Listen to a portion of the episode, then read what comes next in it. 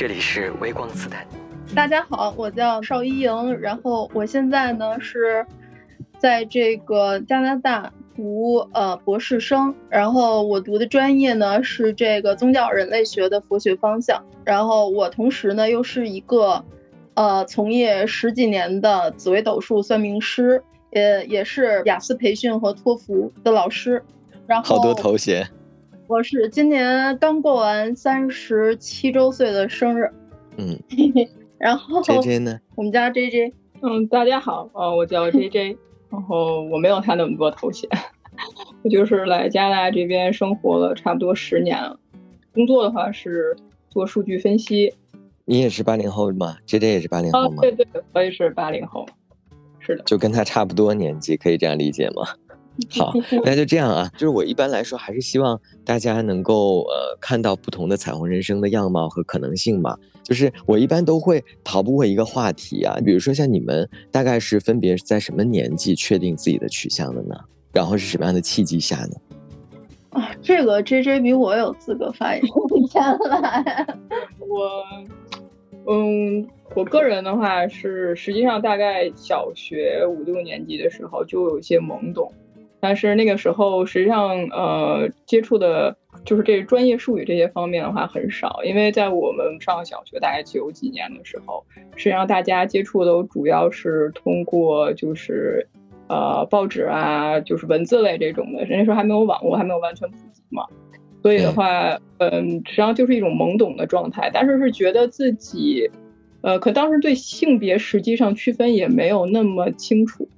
所以的话，觉得自己就是呃有一些特殊，但是说不出来是什么方面，但是是觉得跟其他人不太一样，呃，然后大概完全明确自己的性取向的话，实际上是在初中初二初二年级的时候。当时是有什么契机吗？呃，是因为到初一的时候，那个时候有很多网吧，然后我我就去上网啊，然后去科普啊，寻找这方面的一些知识吧，然后就大概知道了自己的实际上是有，呃，同性恋这么一个概念。对，然后当时上是，呃，类似有一种启蒙电影，可能现在的九零后、零零后甚至一零后可能没有听过，那个叫《刺青》，是梁韵诗演的，是香港的。然后当时我看了那个电影的时候，它就是讲两个女同性恋嘛，然后我就就很明确的知道，就是自己实际上是跟他们是同一种人。那那个时候确定自己是同性恋，尤其是这三个字啊，其实在那个年代应该还是就挺刺耳的。然后我高中的时候，我在网上看到很多人对对这个群体还是以攻击的角度为主嘛，所以就是我那个时候其实是有一个呃非常迷茫和痛苦的阶段的。我不知道你那个时候会有这种感觉吗？确定自己的取向以后。嗯，迷茫肯定有啊，因为觉得自己跟其他人是不一样的。那我当时生活的环境啊，跟我同年龄的人来说，会相对有些保护的这个呃环境，因为我实际上是那个在一个住宿学校、寄宿学校，而且我们学校的话，相对来说女生的比例会比男生多很多，大概一个班，比如说六十个人，可能也就只有十几个、十几个男生。像是男女生谈恋爱这种的也有，但是就很少，可能碍于当时的这个周围的环境。那身边有人知道你的取向吗？后来，呃，初中的时候就有人知道，因为我当时是住宿学生，然后像我们寝室里的同学就有一个关系比较好的，他就会知道。他相对来说是呃比较宅的一个人，用现在的话说，他当时看接触很多啊日本的那些动漫，那个时候漫。非常非常多，像腐男啊、腐女啊这种的，所以，对，所以他还是很接受这种，而且相对来说，我们生活在一种象牙塔的环境，实际上没有接触过社会，所以那种恐惧，还有就是那种呃特别被孤立的感觉，相对来说对于我来说会少一些。当然，我也有一阵很纠结，很就是想过为什么自己跟别人不一样，这个倒是也有。我觉得其实有的时候就是跟跟周遭的环境有很大的关系，就是像你刚才说的，你如果身边有人知道了，并且他并没有以一个非常恶意的角度去看你，其实相对来说，可能你自己的这个恐惧感就会消除很多。很多人痛苦就是因为他们身边的人给到他们一些恶意。然后我刚才听一莹的意思，应该是一莹是不是属于半路出家的那种？算是吗？嗯，我是，我从小就是完全没有同性恋这个概念。然后我是在二十四岁那一年，突然就自己发现了自己是同性恋，通过看那个《The L Word》。嗯，我知道那个美剧啊。所以，当我后来发现自己是同性恋之后，我就仿佛对哦自己是职人生涯那那一段就是失败的感情一下子恍然大悟哦，不是因为 就是不应该在一条错的路上不停的找，你永远都是错的。是所以你反而是感觉打开了一个新世界的大门。对我打开新世界的大门了，然后啊，我知道对自己其实应该是。就是那个时候，Shane 给我的印象，还有那个拉字至上的那些女女那个女同性恋给我的印象，哇，这帮人活得真是恣意潇洒，而就是我想要的人生。我为什么要把自己憋屈的啊，强行的硬塞在那个 binary，就是二元里边？然后呢，我就跟家里说，我说我是同性恋，然后我迅速的就交了一个女朋友，然后嗯，对，然后我跟全家人宣布我是同性恋的时候，没人理我，其实就大家没有反应。没有反应？就是我我我我之前太作了，大家已经对我这个大家就觉得 对，这是你的作的一部分。可能明天你又说你喜欢动物。哎呀，那不至于，我是很传统的家庭，父母也是知识分子。我我那个时候姥爷还说，哦，他说那你看看吧，就是，啊，你真的吗？我说应该是真的，然后 他们就不再理我了，然后。然后后来，所以你后来又经历二次出柜的那种是吗？没有第二次出柜，就是嗯，我后来又见了同学们，就是我的我的中学同学，嗯，我跟你们说个事儿啊，我说那个我我喜欢女的了，然后一桌都是男生，一桌男生一脸懵逼，然后就看我。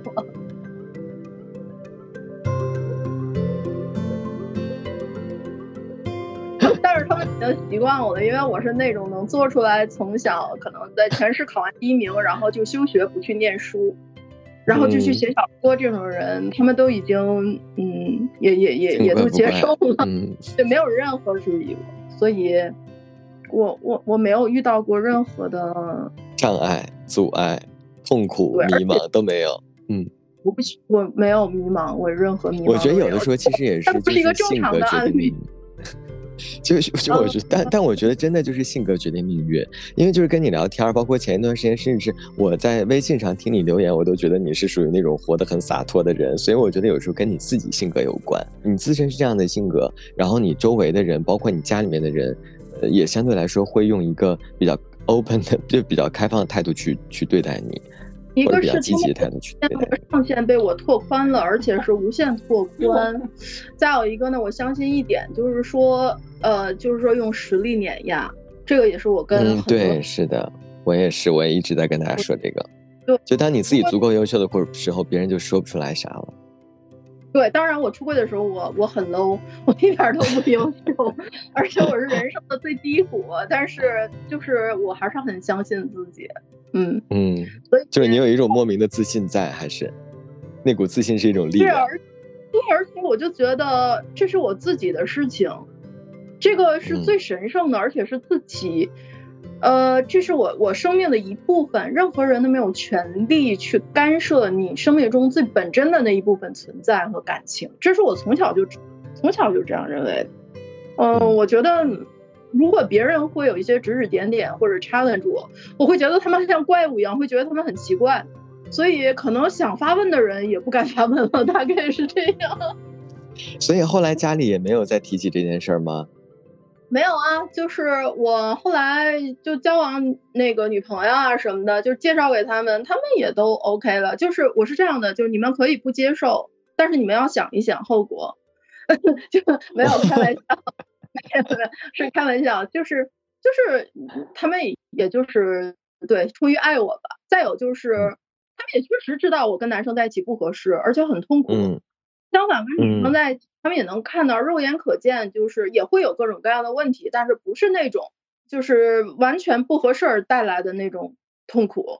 再加上我自己本身，我是在北京，我是公开出柜，然后我自己创建了一个全国首个吧，就是 LGBTQ 的，我给命名为智性化的社群，叫 Light，就是集结了全国高校还有全球的基本上硕博的这一部分的留学生。学术领域还有的职业领域做的比较好的一部分群体，以拉拉为主。然后我还在工体开过发布会，还开发出过 APP，然后也有投资人想要给我投资，但后来被我拒绝了。他们想把这个纯粹做商业化。那个时候我曝光在可能在北京，大概六七年前还是在圈内还是有一些的。然后我更自信了，就是我还上过中关村的大屏幕呢。然后对对，就是媒体台。对，所以这些在我周围的眼里看来，我完全不被质疑，他们都视我为就是一个 model，就是 role model，就是一个嗯。哇，真的很棒！就你那时候，包括接受这些采访，都是以一个拉拉的身份。对，我不不，我们没有跟任何人隐瞒。就像我之前在中国社会科学院，我也做过两年的博士生，后来我不喜欢那边的学术氛围，我就直接。退学了，然后出来重新申请一个博士。现在我在读我这个博士。然后我那个时候那种条件下，中国社会科学院你可以想象成一个非常官僚性、非常非常的压抑，而且内部的其实 tension 是非常激烈的。但是在那种条件下还是出柜。我公然跟大家说我就是同性恋，而且我周围的教授啊怎么样的，他们我知道他们心里一万个草泥马在奔腾，但是我还是这 样。我周围的人我没有什么隐瞒，我的朋友圈五千个人全部都是开放的，因为我觉得你不需要给自己建造一个笼子，如果你建造这个笼子，你就永远躲在那个笼子里面，你何苦要给自己画地为牢呢？看你的头像就看得出来，就你的微信头像就看得出来，你是跟所有人出柜的。那就是我的哦，对对，因为我对你微信头像是你们俩的 结婚照嘛，对。然后刚才你聊到这个出柜的话题，其实出柜的话题也是一个我一直都比较就是呃会关注的部分嘛，就是因为大家都很都很迷茫，也是属于就是大家对对这个部分很多人都觉得是人生中重大一劫。然后那 J J 那个时候出柜的时候有遇到什么障碍吗？或者说也也就像会像呃一莹刚才说的一样顺利吗？我跟父母就是是在就跟伊莹啊谈恋爱的时候，我们才出轨，我才出轨。我觉得他们实际上隐隐心里都都知道，我就是就是因为我从来没有跟男生交往过嘛。而且像我以前有跟女生交往的时候，呃，就有一些就是呃通信啊什么之类的，我的父母也都看见过，他们也很生气，但是从来没有把这件事情就是挑明了说，就是在我读书的时候。嗯，所以当时我也是，嗯，就是觉得当时我也没有想过，因为他很年轻嘛，也很小。我当时觉得就是跟父母，我的父母是一个很很传统，也比较老派的人，我就觉得跟他们出柜的话，实际上我也没有任何经济基础。所以的话，如果要是贸然出柜的话，实际上是就是 在我想象里以后，他会把你封锁在家里，就很被动。所以我当时想。想的就是因为我要出国留学嘛，要来读书，呃，所以就是有 国家的这么一个隔阂，所以离解了，就相对来说减少了很多摩擦。嗯，对，但是我的感情也一直都就是几乎到等等我出国了之后，我的感情基本上就都是空白，所以然后他也不是很稳定，所以后来工作工作一段时间之后，我也没有跟他们出轨。然后，那那那你刚才说，就是三年前一直到你遇见伊莹，然后才决定跟家里出轨。那个时候，你还记得你你你是怎么跟他们说的吗？这这是他们啥反应？因为嗯，对，实际上他这个方法就是快刀斩乱麻，就是很就是很坚决的想好了一段文字，就是在我们的家庭，就是我父母还有比较亲近的家庭群里面给他们发信息。大概意思就是说我出柜了，然后嗯，呃，他们会不会想出柜是什么？呃，实际上是一个就是几段式的一个小作文那种感觉，就先说一下我以前的经历，然后说一下就是嗯，我在这边遇到了很好的伴侣，然后现在生活很很稳定，然后呃，就是觉得现在这个世界这么开放，然后家里人也都很关爱我，很了解我，也很心疼我。所以觉得他们应该会接受，就是呃我这种选择，也会尊重我这种选择，就相当于把他们架到了那个位置。家庭群里面的话，就我刚开始就一片沉寂。那个家庭群有多少人？呃，我两边的亲戚加在一起大概有十十十几个人，十几个人。那你真的也很敢，因为一般一般来说，我们所谓的跟家里人出柜，都是跟父母出柜就好了。你那个直接在相亲相爱一家人群里直接就说了。这个是我我我帮他出的主意，希希望这期节目他父母永远不要听到，千万不要听到。这样的，就是因为。之前呢，我们刚交往的时候，我对我的伴侣，因为我要跟他认真交往，我有一个前提条件，你必须出轨，因为我要有以后，我要有合法的，将来合法的这种保障，这是我非常认真的一部分。然后我们确定了很很坚定了自己的感情之后呢，我就说那给你时间，给你机会去出轨。他呢想的一些方案被我否了，呃，我觉得可能他想的都是什么？有一点太绕了，他可能想着慢慢的渗透。他可能先最先已经把我介绍给他父母了，但是说我们是室友哦。当时呢，就是他跟他父母视频的时候，那我就不方便出镜了。但久而久之呢，其实我是给他足够时间的，但他自己觉得不合适了，他自己觉得不合适了，他又没有经验，而我有啊，我以前天天指导出轨的呀，所以积累了大量的案例之后，我觉得最好的一个方案就是快刀斩乱麻。嗯，然后。有两个选择，第一个是跟单独跟父母说，第二个是在家庭群里面说。经过我的考虑和跟他的商量之后，我觉得还是最好在家庭群里面说，因为那些亲人是他家里的事都了解，而且是有很强的互动、有强关系的亲人，不是没有多大关系的那种八竿子打不着的亲戚，是关系非常紧密的。这是第一点。第二点呢，他的其他的家庭群里面有年轻人，这些年轻人有的也在国外。所以他们接受新信息，还有这些的可能会非常容易。这点很重要。如果你在一个大的家庭群里面出的话，有人会唱白脸，有人会唱红脸。如果你在这个大的家庭群里出柜了之后呢，你可能父母会反对，但是我觉得会有人去劝他们，一定会有人去劝。对，经过实际上呢，实际效果非常好。他的父母就是最开始是沉默，然后第二天呢是跟他通过电话。小吵了一架，但是也不是说呃非常没有，而是就是从小的时候一些就说啊我为什么会培养你这个样子，你怎么会这个样子？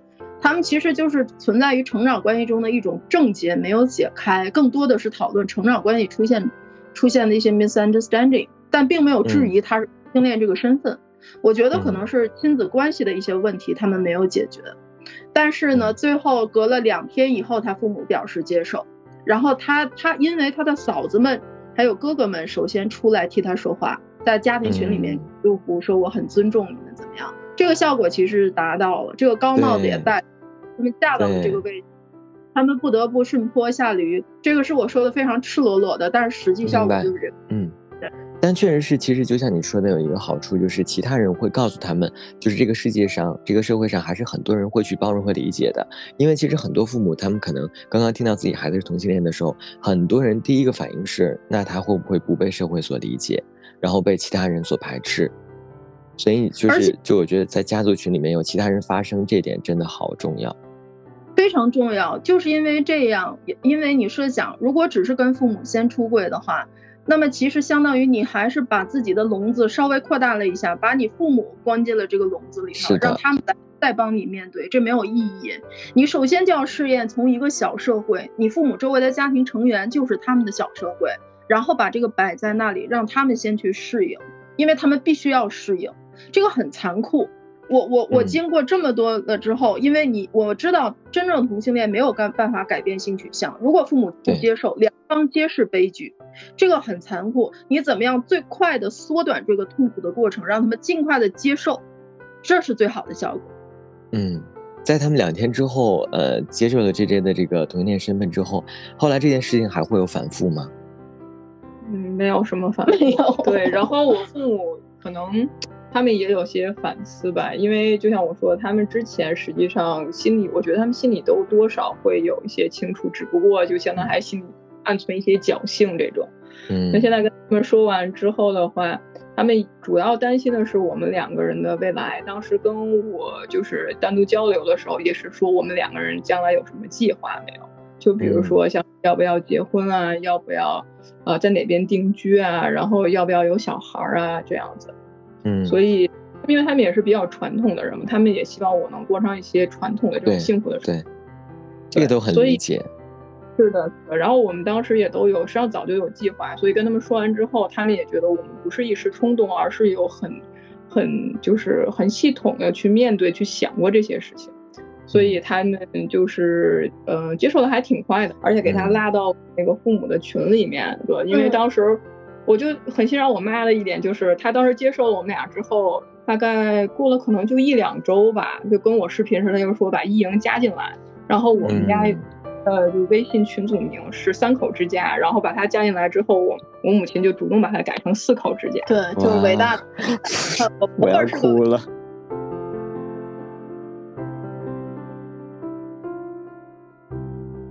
非常的尊重我，也尊重那个 J J 的感情，也尊重我们之间的这种感感情，就是。他妈是个 incredible，就是非常伟大的一个 superwoman，在我眼里超出了我的所有的想象。对，真的好厉害。在柜子里太久了，他他倾向于妖魔化他的父母。他最开始跟我说，我要是出柜的话，一定会来到加拿大把我逮回中国去。对对。造成那个时候我对他父母的印象特别不好，你知道吗？我在想啊什么样的父母怎么能这样对待自己的孩子？他真的是超。我的印象特别差。但是我后来发现，哎，他父母不是这样。后来我就跟 J J 谈，我就说，这应该是你自己恐惧的太久了，你倾向于把对方妖魔。这倒是，这倒是。嗯，对。然后我们回到刚才那个话题说，然后当那个就是出柜那一年的转一年过年的时候，然后我父母的话跟两边亲戚家人就是聚会的时候，还都还都给我们视频，还都把那个一莹介绍给他们认识，所以好还跟他们打。对对，就很快就融入了，所以就是因为我觉得他们也等了很久吧，就希望我找到一个就是合适的伴侣。总算 找到了，对，那现在就可以聊一下你们俩的感情了。所以你们俩是怎么认识的呢？虽然我我我大概知道，但还是可以给大家分享一下。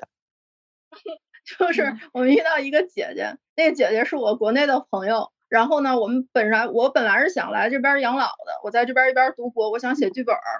我想写小说，然后呢，我有一个国内写剧本朋友，就是就是就是他，然后我们见面了，就是说，他说我这边有一个特别好的朋友，认识我十来年了，啊，我一定要给他介绍给你。结果我来第一个礼拜见到的就是他俩，然后就是 J J，当时给我第一印象，哎，他怎么不理我呀？怎么不热情？我因为我走到哪里，我跟别人聊天，大家都对我很热情，就是。因为我也是属于就是比较比较随和、比较开朗的一种，就对朋友啊怎么样？但是我发现 J J 怎么一点都不太热情，而且他见我的时候很严肃，好像也不太高兴。对你那时候见到他第一眼的时候，第一次见面，你知道他也是同道中人吗？我我知道，嗯，我知道，因为我们当时后来又在这边有同性恋大游行，我们在就是当地的中国人的 LGBTQ 的这个群里面，我们还聊了这个游行的事情。所以就相当于那个朋友带我见的时候，我不知道我要见的是网上我们聊过游行这个事情的人，结果一见面发现是他，他就很那应该很有缘分啊，对呀，不是应该双方就是相谈甚欢吗？啊，就就是普通朋友聊天，也没有说他他是我见面之后观感最没有感觉的人了，已经是那这这你。这这你是本本你是本身就是这种比较酷酷的性格吗？还是说当时你有点紧张？酷，他就是不理我，就是用用用一莹后来他的话说，就是他跟我在在在一起之后，后来他有观察过我嘛，就是说我可能像见新朋友，就就是第一面的时候，我都是也不算不热情，但是就是很中规中矩那种。对，所以我就主要听他们两个人在说，所以我我参与其中的比较少。嗯，对，然后后来他把我放在了朋友圈里长达一年之久，我也就忙着我的博士学业，根本没工夫理他。我们一年都没有见面，等到第二年生日的时候，那个朋友又把他带来了，然后我们才开启了新生活。那后来那个时候，呃，还没有印象是谁追的谁呀什么的，或者是至少谁先主动的？哎，我主动的呀，因为我把他放到朋友圈，实际上放了一年，实际上也没有像他。他是暗中观察，他特别特别阴险，不是阴险。所以 J J，那 J J，你是见他第一面你就有好感是吗？嗯，我他没有好感，不用客气。那你为什么会观察他？嗯，我是觉得没有，就是。就是有普通朋友之间的那种感觉，但是没有说是像呃处处对象啊这种这种感情，当时是没有。然后，那到什么时候确定自己有就是对彼此有好感？呃，就是他过生日那次我们见面之后，但是之前的话，呃，我在朋友圈都有观察过他，我大概了解他的 状态，就是他因为很就是因为学术方面很忙啊或者什么，他身体状态不是很好，有一阵子，所以他那时候过生日的时候我见他，我发现他跟我第一次见面是瘦了非常多，就瘦的跟我对，主要是没有吃的，对，然后我就觉得为什么没有吃的？是是没有好吃的是吧？对，然后他就跟我第一次见他的那种精神状态是完全不一样。他第一次，因为他刚来这边嘛，他实际上是一个特别充满活力、特别有能量的人。所以第二次我再见他的时候，我就觉得他的能量减弱了很多。所以我当时看见他之后，我就就是就是想关心一下他嘛，就想问他到底到底最近怎么发生了什么事情，他的精神状态还有身体都不是特别好。然后我们就我精神状态还可以，在强颜欢笑。对对对，就没 没精打采的。对对。所以那时候就激激发了你一种保护欲，是吗？对，不然究竟发生了什么？有什么我可以帮帮助他的吗？别，你千万别谦虚，你你向我抛出了一个硬核邀请。啊，对，没有，我们先去去看的电影吗？记得吗？对你先邀请我看了电影。然后你你你你之前先邀请我去你家住，然后再邀请我看电影。但是我那对我猜到的，他一说硬核邀请，我猜到也是就是他邀请他去你家住，这真的很硬核。他非常的狡诈，他首先在我和朋友的我们那个朋友的共同三人群里面，他剖出了自己做羊排。都抛出来自己做各种三明治，然后又说：“哎呀，今天天特别好，我去了皇家山登山。哎呦，明天我又去了这边的那个朝气感染博物馆。然后天天在朋友圈晒哦，我今天读了《人类简史》，我今年的规划是读十本书。我看又 有有才气呀，又 热爱生活呀。后来我就多看了他两眼那个朋友圈，我就发现，哎哎，他挺有意思的呀。然后那个时候我没有吃的。呃，我不是没有吃的，我是很不好。我就是买了一堆东西，但我不会做，嗯，我就都都放冰箱里了。然后他就说，你能不能来我家住？我可以给你做吃的。我一听到吃的，我立刻屈服了，因为我我是金牛座，所以就是我拎着大包小裹的，就是一堆那个冷冻食品，全是肉生的，然后就去他家了。所以你们相当于是还没有确定还没有确定关系的时候，是先住在一起的。先与室友住在一起的，对，是类似的，而且他还虐待我，他让我睡在地上。啊！我邀请邀邀请你睡在床上，但是被你赶紧去。我是客人，我怎么好意思睡睡主人的床？他给我弄了一个充气床，我在地上睡。因为我只有一张床，所以他就只能睡在。那后来多久以后可以住在一张床？也就是比较确定关系了？不到一个月的时间，嗯，对，就睡地上睡了好长时间。对。是因为你不想再睡地上了吗？还是因为他又抛出了新的橄榄枝？嗯，哦，是这样的，因为就是他他有阵身体不舒服，他就说他在底下就是睡那个气垫床，他会腰疼嘛。然后我就跟他说，那我们两个人换一下睡吧。所以他就睡了两天床上，然后我就睡在这个气垫床上。然后他又觉得有些于心不忍，他觉得我还要上班，然后我还要就是在在气垫床上睡觉。他给他做吃的。对，然后他觉得我很可怜，所以他就跟我说说你你要不要跟我一起，我们中间隔一个位置，然后你可以我们俩躺在两边，就这样安稳的睡觉。其实我没想那么多，因为那个时候呢，就是我还是把她当成一个小小女生，就是因为她刚见我的时候头发可长了，她只不过后来呢，她剪了一个短短的头发，但是我还是没觉得她是个就是就是不是很明显的，我没把她当成 T，把她当成一个 小女生，对。但是后来发现他，咦，他的荷尔蒙发散出来的感觉不一样了。对，是怎么发现的呢？他就不停的带我到处吃，到处玩儿，然后让我很开心。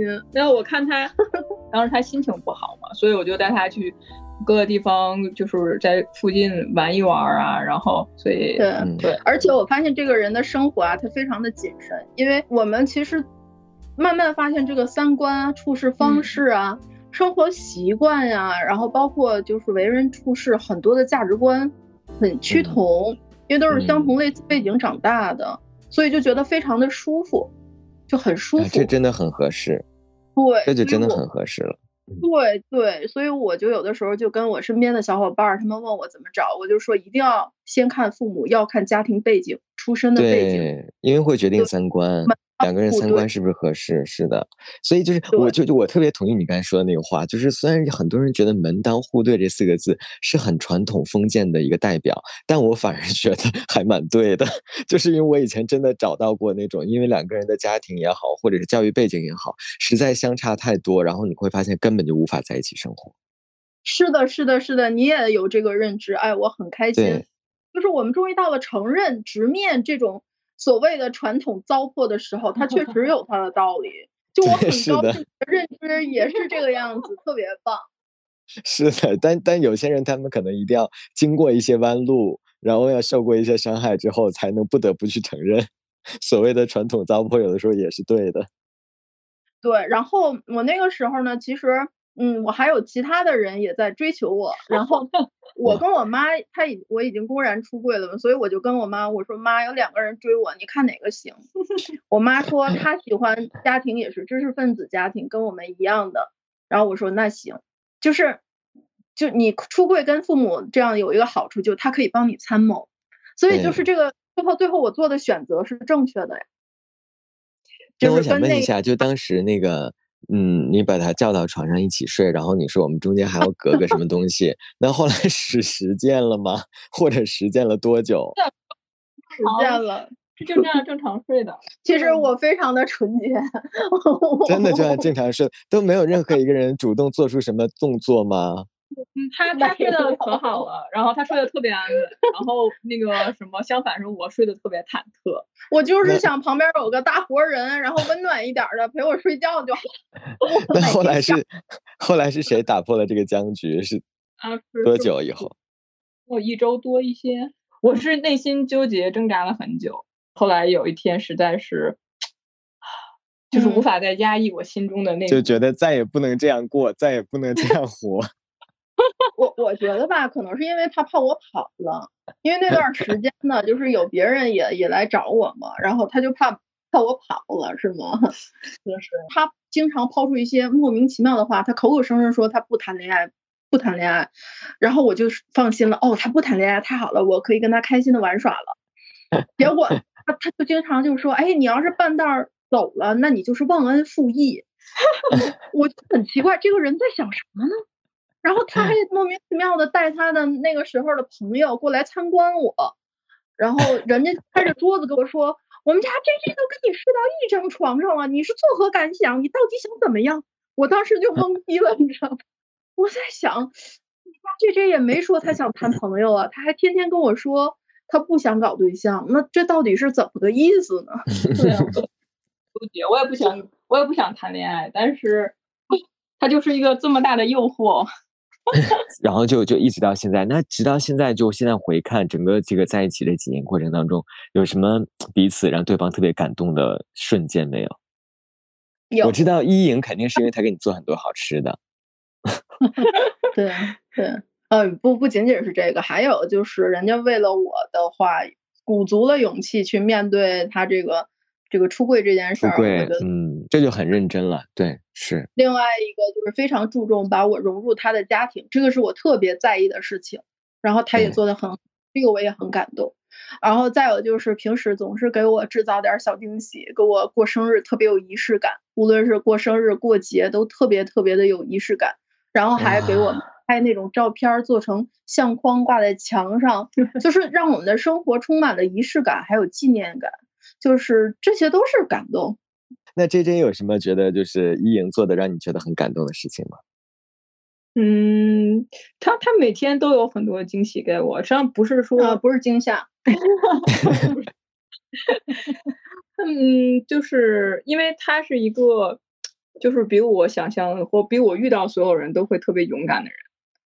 嗯，就是他整个他整个这个人就是一个感动的人。就是一个可以让你感动的人，可以这样理解吗？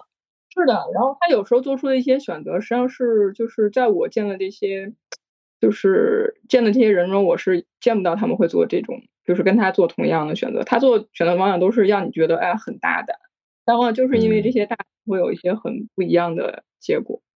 嗯，那呃，大概在一起多久之后确定想要结婚，然后还有求婚吗？有买钻戒哟，有有有 买钻戒。对，但是我们两个人实际上怎么说呢？就是它是个渐进的一个过程，对，就很自然。对，就是嗯，我想想，实际上想结婚蛮久，其实大概提去年前年吧，是对，所以总有一个谁先提的吧，谁先提起的要结婚。咱俩是都想结婚，因为要处对象，不结婚干啥呢？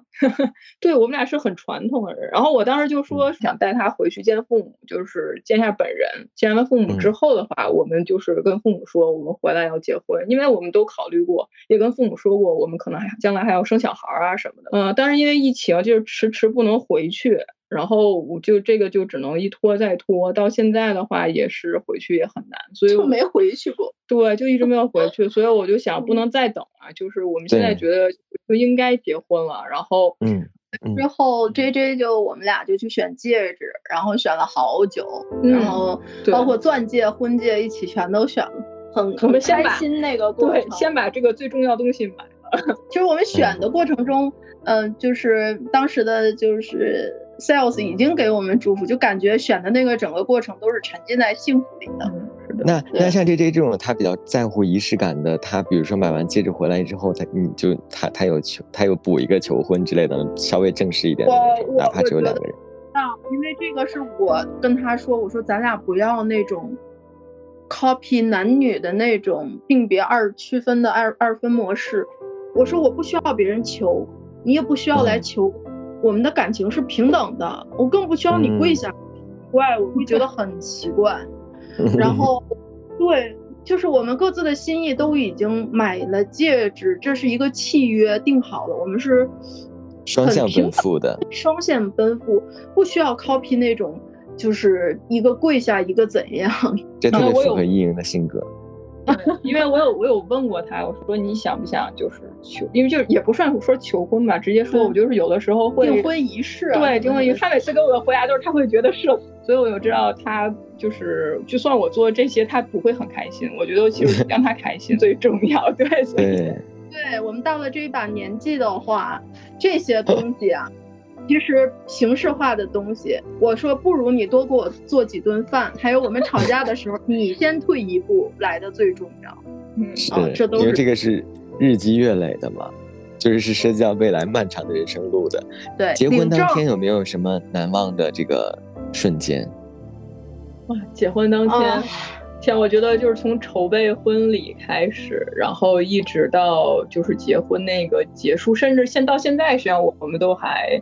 就是还是在沉浸在那个结婚的那个喜悦中，就是每次提起结婚的那个，就是这个感觉，就回忆起当时的瞬，就是点点滴滴，都还觉得挺感动。对，你们筹备了多长时间？我们两个人心很大的。实际上，我们选日子的时候，大概是一二月份的时候，一月份的时候，所以我们就是想在室外有一个这个有阳光夏天那种感觉。我给他的一个时间范围，然后让易莹去用他的方法去 帮我们选出来一个最合适的日子。实际上证明那天真的是最合适。对，那天天气非常非常的好。然后，呃，对，然后我们两个人心很大，我们因为很忙，所以我们当时我们两个人就都没有再多去想。而且我们俩当时的计划，就是因为父母不会亲自到这边参加嘛，再加上这边疫情，他是不允许就是吃东西的。不管是室内还是室外，凡是像这种公共场所这种活动，它都要求有人数限制，还而且都要戴口罩。所以多少人？他那个场地就允许十个人。啊，对对，我们最开始想办一个精简型的，所以礼服什么的我就选了一个礼服，没有选婚纱。但是后来呢，特别惊喜的就是，他告诉了双方父母，我们安排了双方父母见面会，这是我们第一次让双方父母见面，他们在线上见面呗，啊，对，相谈甚欢，呃，两方都很愉快，然后呢，就一起研究我们怎么样的去定日子呀，然后他父母还说几套礼服啊，啊，有多少人呢？伴手礼里边都放了什么呀？这这么专业的问题。当当时就是去买婚纱，买了一个最开始我不想买，很贵的。然后因为父母要参与嘛，他们要求直播，我们俩又跑去婚纱店把那个贵婚纱给买下来了。对，然后呢，做了伴手礼，请了呃十个朋友。然后他的父母非常的仔细，他妈妈说把宾客的情况给我发一下，要看宾客的情况和名字。然后我从头到尾把他的工作背景、年龄、所在地域。以及是直人还是拉拉，都给他妈写出来了，列了一个表，然后给我婆婆发过去了。对，然后非常感动就是，他父母就是在就是在结婚之前，然后给我们把结婚的钱给我们打过来，而且就是说那个你们平分，从此以后那个呃一莹就是我的女儿，我们你们一视同仁，打过去的钱平分。然后我父母和我的这个。亲人也全部的把结婚的份子钱打到了，就是我们一下子变得有 budget 就可以变办 婚。那结婚当天，比如说宣布誓词的时候，虽然说你不是很喜欢那种当众去讲我爱你啊或者什么的，但是在读誓词的时候，会不会还是难以掩饰的会哭？嗯，好，来吧，你先 说。就是我们结婚，就是很很明确，我一定会哭。所以我嘴给自己的准备，就心理建设已经准备好了。然后你准备好哭了，原来。对啊，我我就知道，不是准备好哭，是我知道我一定会感动的，因为因为你演完的是你在那种场景下，对吧？在那么多人的就祝福下，然后那个环境你一定，而且加上我平常就是想一想都会想哭。对啊，就你真的吗？为什么？然后他就他就当时我是这样的，他就会自己就很很没事，然后他就觉得不会哭啊，很很。就是因为我我我在想，因为我朋友特地在结婚之前问我说你会哭吗？他说要是我，我一定会哽咽的上不来气儿，我就哇哇哭。我说开玩笑，我是谁？我是见过世面的人，我怎么可能会哭？我说不可能，绝对不可能。然后结果结婚当天，我朋友就是当时有一个环节，邀请嘉宾每个人给誓词，然后我们一个非常好的一个朋友给给祝福，他上来就说你们从此以后就两个人一张桌一顿饭。当我听到饭的时候，我哇就哭了。对，人家说那个 一一张桌，我记不住两两个那个两个人，然后三餐四季，然后他说完之后。他马上就哭了，对，然后这是第刚哭，第一次哭，然后哭完了以后，J J 开始念誓词的时候，他先哭了，对，我说你都哭了，我怎么办？然后我爸爸又，你别哭，你哭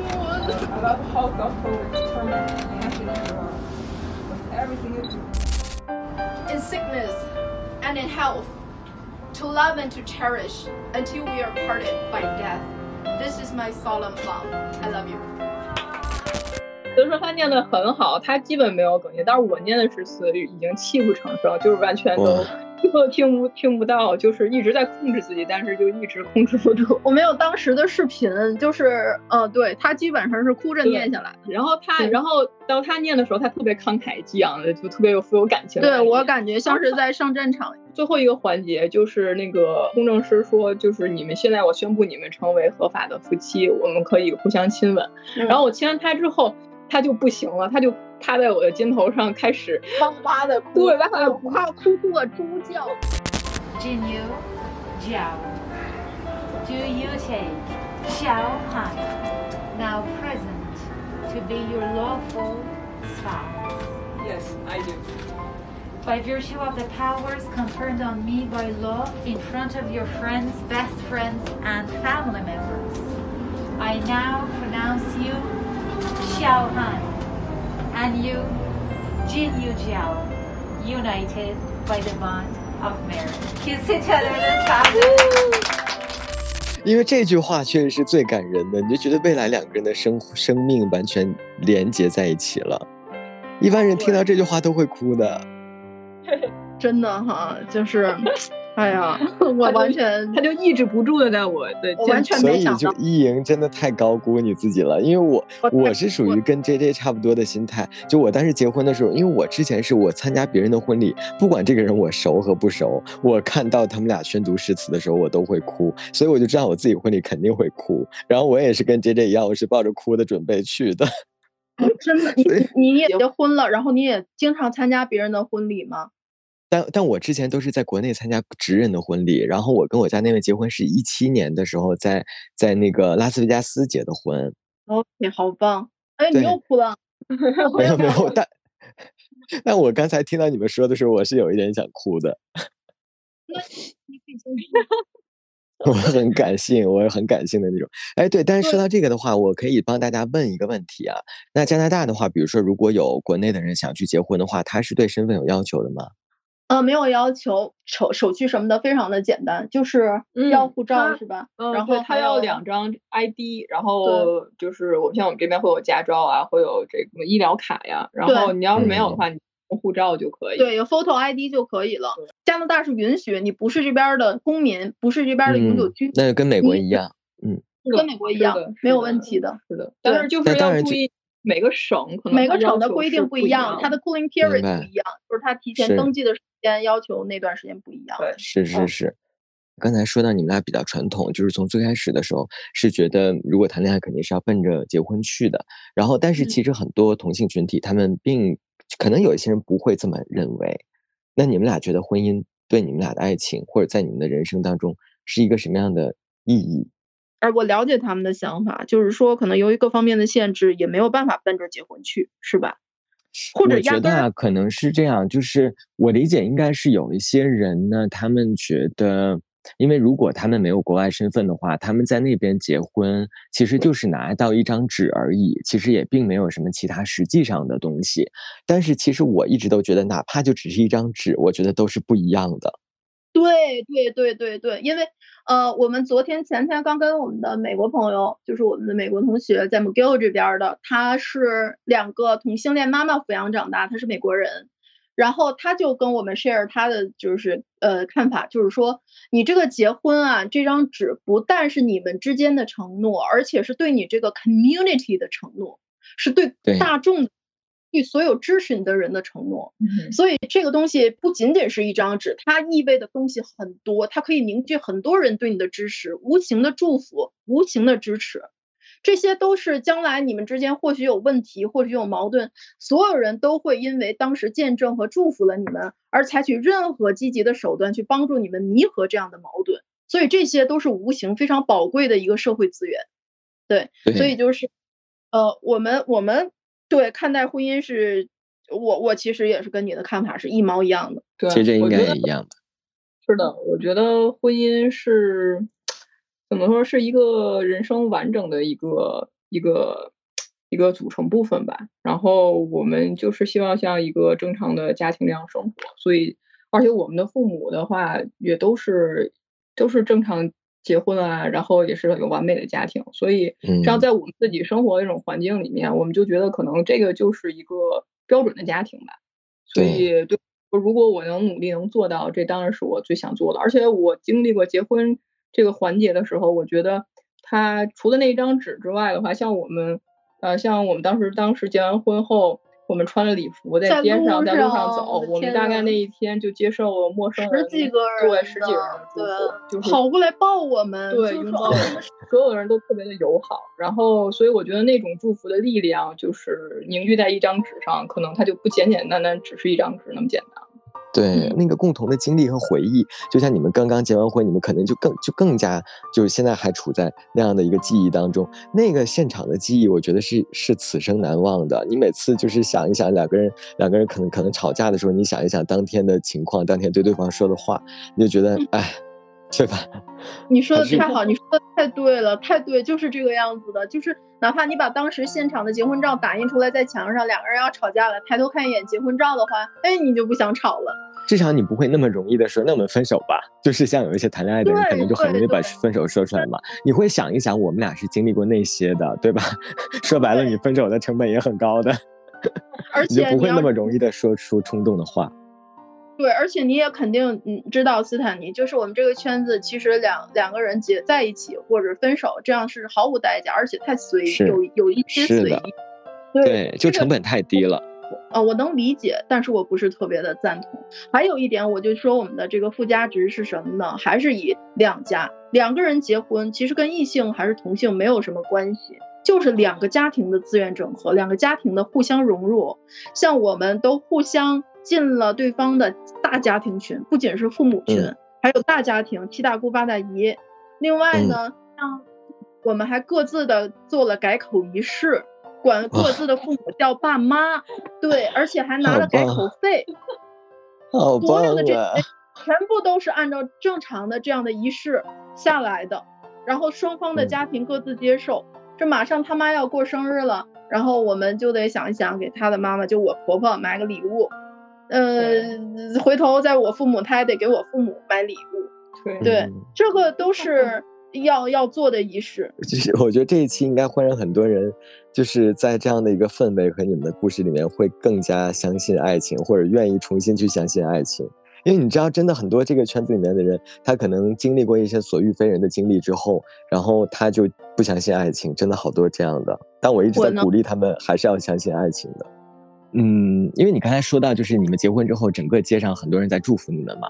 然后我们也都知道，就是加拿大确实是在全球很知名的，就是非常非常包容、非常拥抱性少数群体的。你们在过去之后的那几年，包括想可能 J J 他在那边时间呃生活的时间更久，有有什么特别明确的感觉吗？嗯，实际上对我来说的话，在工作环境里还有学习环境里的话，嗯他们这边是有明确的法律规定，是不允许他有任何的，就是呃，如果他不喜欢或者说不欢迎这个群体，他可以不发声，但是他不可以做出任何对我们不妥的或者是不友善的行为。像是在公司里面的话，我们有一个性少数小伙伴，然后他就说他去洗手间的时候，他发现有人一直就其他的员工一直在盯着他看，他觉得很不舒服。然后他就会嗯跟 HR 去、去讲，讲完之后的话，转天 HR 就会跟那个人去去聊天，然后就跟他说，就是你可以有自己的不满，但是也不能表达出来，因为如果你表达出来，这个是不符合我们政就是公司的规章制度的，它是有明文规定的。所以对，所以我觉得有时候法律保护也很重要。对，就像我们刚才说的那个，就是结婚那张纸一样，它不仅仅是一张纸，有就是你知道吗？就有一些我们这个呃群体的人，居然会觉得。就是呃，能不能结婚没有法律保护也无所谓，我就觉得我真的很奇怪，因为我真的觉得法律保护太重要了。非常非常重要，因为你在这边生活啊，你会觉得法律保护实际上是这届社会的一个底线。这个是你基本的人权。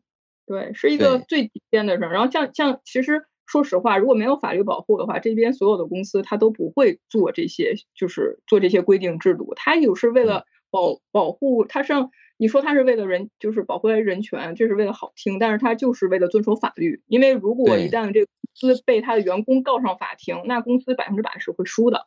所以他的 HR 是在捍卫这个公司的利益。那捍卫公司的利益的话，这个实际上就是这个法律所能给所有的人提供的一个保障。因为即便是比如说有一些国家，它可能包容度很高，但是如果没有法律的认可的话，那么就是偶尔如果出现个别的歧视现象，你就完全无法反驳，你没有办法用法律的武器去保护自己、保护你的孩子、保护你的家庭。在这件事情上呢，我们不能依依赖于风俗道德，不能依赖于人性，我们只能依赖于法。对是的，是的，对，其实你说我们嗯在这边歧视同性恋吗？肯定有，肯定有。我呢没有遇到，但是我是毕竟是做人类学调查，我打交道的就是 people，就是人。我可能能嗯感觉到有一些人，但可能不是针对我。但是这个彩虹友想友好的国家，它它的好处在于哪儿呢？它的上限可能不高，甚至它可能不一定比北京高，不一定比上海高，但是它的底线很高，就是这个嗯底线捍卫了你最最最后的尊严和你的权益。对基础的生活。就是我是觉得我在这边生活的话，就是完全就是跟国内像是异性恋是完全一样的。像我生病啊，医生去医院看我呀，然后医生就问他和我的关系嘛。那时候我们两个还没结婚呢，然后他就说是 girlfriend，然后医生就当正常一样，就说 OK，然后你就看他吧，然后他就过来看我，就非常非常正常。就完全是，对他不需要有任何的保留，然后你就会觉得他们都就是，你就不会觉得自己受到任何束缚，你就会觉得自己活得很坦然。对你说什么，就只要说我的 partner girlfriend 是一个女的，就跟你对话中的教授，他可能一下没转过弯来，但他完全没有任何的表情，对非常的正常。他们就是就是他们有的人可能会停顿一下，因为他要反映一下就是这个性别的问题嘛。对，转不过来，因为这边实在是太多元了。刚才说过的，我们这边这个美国的朋友，他从小是被两个同性恋母亲抚养大的，他生活在一个非常 special 的一个社区里面，周围全部都是同性恋家庭。他们一起抚养他周围的孩子，跟他一起长大的孩子都非常互相都能支持理解，因为他们都是发小，都是被同性恋父母抚养长大的，有各种各样的成长过程中的烦恼啊，各种各样的问题呀，他们互相都能彼此倾诉，彼此解决。我还要加一个，我们这边开会呀，在 Zoom conference 里面，在 Zoom 有一个礼仪，就是我们这边每一个人都要有性别代码。就是比如说你在底下除了写上你 Zoom 的名字，像我这邵一莹，你还在底下还要写你的你的那个代词的称呼是 she 还是 he，就是这些，或者你不想被称为有任何性别的人，你就说那个 the person，对，他会让你自己选择你的性别的称呼。是的，就如果跨性别的话，他至少还有一个 person 可以选。对对对，他就是很尊重你个人的选择，像我们那个。前呃大概一年多前吧，我们那个有家庭医生，然后我们当时跟家庭医见面的时候，家庭医生就特别指出了，你需要我 refer 你是 she 还是 he 或者是什么特殊的 special pronoun，他会专门的问这个问题，这样的话他会把它记到档案里面，然后他每次他都会用你坚持认定你自己的这个性向来去称呼你，就相当于他要找一个你个人比较舒服的一个平衡点。对，嗯，所以你的性别就。Identity 是一个 fluid，是一个流动型的存在，而且他们认可这个，并且尊重这个，整个社会都认可和尊重，就是这样一个状态。明白。特别好，我真的觉得这一期我自己也很开心，然后，然后我觉得听到的人也会很开心。关于就是 J J 和一莹他们俩的关系和他们俩的一些心心路历程的这一期呢，呃，一般结尾处还是会有一个固定的问题，就是你们俩分别有没有什么想要对这个群体的朋友们说的话？你先说吧。嗯，我跟一莹刚开始就是处朋友的时候，互相了解的时候，我们实际上深谈大概可能深谈了。一一整周吧，就每天都会我下班回来跟他吃饭，然后跟他聊天，可以一直聊到转天。进行了上班的深度的思想碰撞。对，然后当时我就发现他就是除了他对自己学术方面的这些追求，然后他还有一个就是致力于呃 LGBT 事业的一个，就是相当于自我的一个献身吧。就是他以前做过很多这种类似的公益事业，而且直到他现在，即便。即便他很忙的情况下，他还是有坚持在多少的去帮助这个群体。呃，这个是我以前从来就没有想过的，因为我个人的话就是，呃，鉴于生活的环境啊，还有就是呃自己的所见所闻啊，都就就固定在一个很小的圈子里，所以我当时就想自己能把自己活得很好，不给别人造成任何麻烦，我就已经觉得很不错。所以他遇见他之后，我是觉得他对这个群体的。就是有做的这些事情啊，让我觉得很钦佩吧，算是。所以我也很有幸能跟他现在啊，就是结夫妇，嗯，对，夫妇是吧？一起夫妇。Wife and life。对对，结为 wife and life。对，就是结为妻妻之后的话，我就是希望也能多少通过我支持他，然后。让他能有更多的精力去支持这个群体，这个方式也多少做一些自己的这些贡献，我就觉得很开心、很满足。嗯，一莹呢？一莹应该想说的话很多吧？提炼可以，可以提炼一下。反正我跟大家就是说要勇敢，另外一个要真实。对，然后呢？哎，别放弃，坚持自己。对，勇敢、真实，别放弃。要动脑子。把真正的这个出柜啊，包括自己的人生将来怎么走，当成一个项目去经营。嗯，这里面确实需要斗智斗勇，需要很多的运用的一些策略、手段、方法。嗯，但是呢，只要你投入足够多的洞察力，并且你足够的了解自己，然后你足够的有信，呃，不是有信，有勇气，嗯，我觉得基本上都没有太大问题。对，还有要有要有智慧的关照，嗯。谢谢一言，也谢谢 J J。感谢收听本期节目，你可以在喜马拉雅、哔哩哔哩、网易云音乐、小宇宙、猫耳 FM、荔枝播客和苹果播客上找到我们的往期节目。期待你的点赞、订阅和分享，你的支持是我们走下去的动力。同时，也欢迎你将自己的故事投稿至彩虹微光的全拼 at 幺六三 dot com，用分享点亮微光，让我们看见不同的彩虹人生。我是斯坦尼，我在这里等你，我们下期再见。